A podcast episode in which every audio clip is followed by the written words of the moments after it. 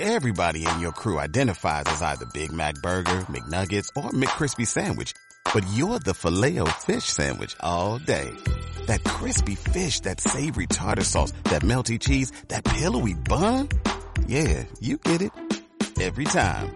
And if you love the filet of fish, right now you can catch two of the classics you love for just $6. Limited time only. Price and participation may vary. Cannot be combined with any other offer. Single item at regular price. Ba da ba ba ba.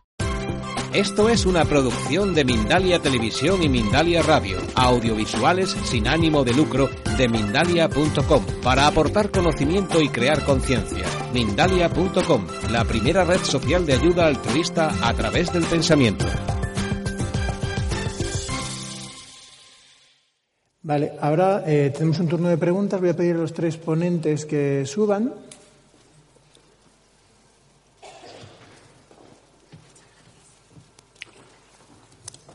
Aquí no hacen falta micros. ¿Alguien tiene alguna pregunta para alguien en particular o en general? Por allí, por favor. Poneros alrededor. Antes de nada, Noemí, gracias. Ha sido muy, muy, muy emocionante. Gracias. Gracias a los tres, más uno, cuatro. A ver, habéis hablado de las diferencias de la prevalencia entre el primer mundo y el tercer mundo, excepto Asia. Ah, ¿En esos estudios se contempla la contaminación como factor desencadenante? Porque me ha llamado la atención que Asia, que es un país que está, digamos, emergente, esté todavía con cifras más, de, más africanas que otra cosa. Pero por otros estudios que yo he tenido acceso, a veces eh, en la tercera generación que han pasado a la vida civilizada, entre comillas, es cuando se, equiparan las prevalencias. Y quería saber si en el Cron pasa lo mismo. Gracias. ¿Es a mí? Buenos días. Eh, la documentación que yo he manejado con las referencias bibliográficas que he tenido en mi poder eh, hacen alusión a, que eh, las incidencias en el continente asiático de la enfermedad de Crohn no se equiparan al resto de las cifras que encontramos en el hemisferio norte.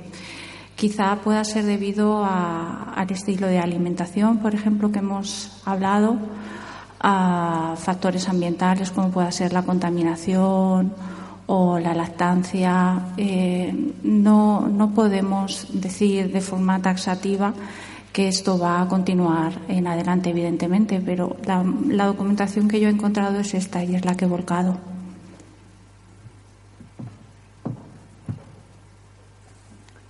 Bien, otra pregunta. Vamos a hacer poquitas porque, como sabéis, que vamos mal de tiempo. ¿Hay alguna otra pregunta?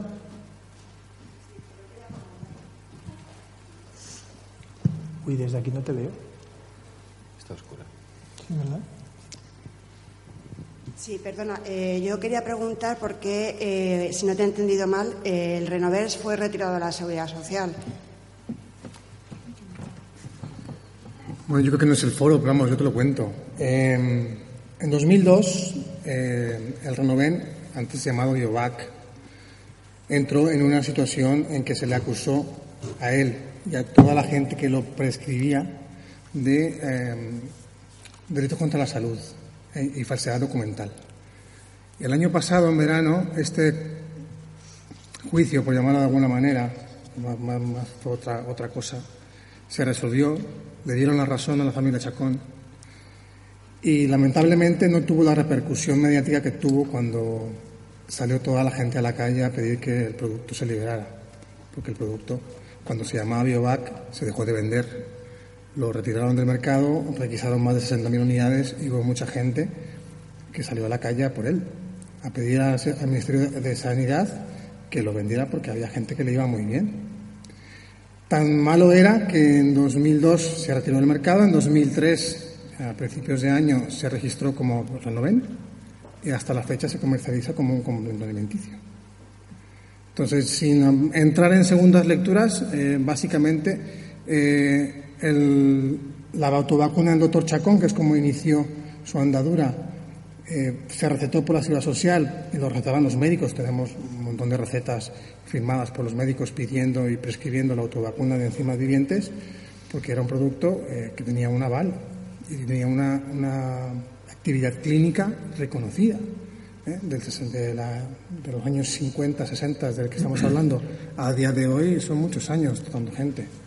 Y la gente lo ha consumido desde siempre. Entonces, ¿por qué se en el mercado? No te puedo decir yo no, no estaba en la escena. Pero lo que sí te puedo decir es que a día de hoy es un producto totalmente válido, totalmente legal, que tiene su código nacional, que está registrado como un complemento alimenticio y que funciona. ¿eh? Yo lo uso a mis pacientes y va de maravilla. Muy bien, vamos a muy agradecidos eh, por la ponencia, han sido estupendísimas las tres. Yo además he aprendido un montón, porque a Marta la conozco más, pero ustedes menos. He aprendido un montón. Y os vamos a pedir que toméis asiento en la primera fila igual que antes y vamos a dar paso a la mesa de cáncer.